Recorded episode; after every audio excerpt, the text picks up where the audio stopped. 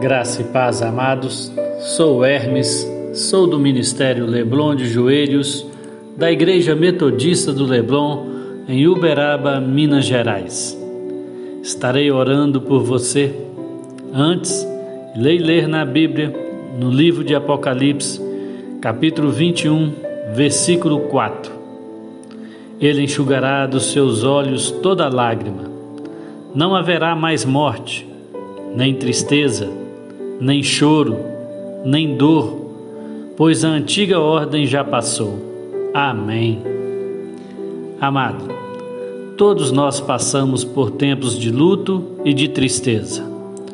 E ficar triste e chorar não é algo mal, não é pecado. Jesus Cristo também chorou quando soube de um amigo seu tinha morrido. Mas é importante não deixar que a tristeza e o luto se apoderem da nossa vida. Se nos permitirmos, Jesus enxugará as nossas lágrimas, consolará o nosso coração e colocará um sorriso em nossos lábios. Só Jesus pode realmente enxugar as nossas lágrimas. Não há melhor conselheiro do que o nosso Salvador. Jesus passou por humilhações e foi crucificado por amor a nós.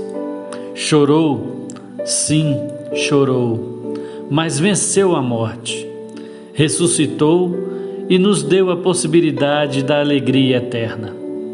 Podemos sentir o luto, a tristeza, mas sabemos que tudo isso irá passar, pois o favor de Deus permanecerá para sempre. Fique firme, o choro pode durar uma noite mas amanhã já vem. Feche seus olhos. Vamos orar. Senhor meu Deus e meu Pai, como sou grato a Ti pela saúde, pelos livramentos, por tudo que faz em minha vida. Pai, venho lhe pedir por essa pessoa que ouve este áudio. Por algum motivo teve a perda de um ente querido e que o Espírito Consolador, deixado por Jesus Cristo a nós, venha consolar e encher seu coração de paz, tranquilidade.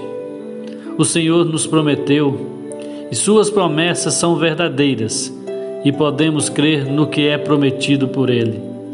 Ele eliminará para sempre toda tristeza, dor e aflição.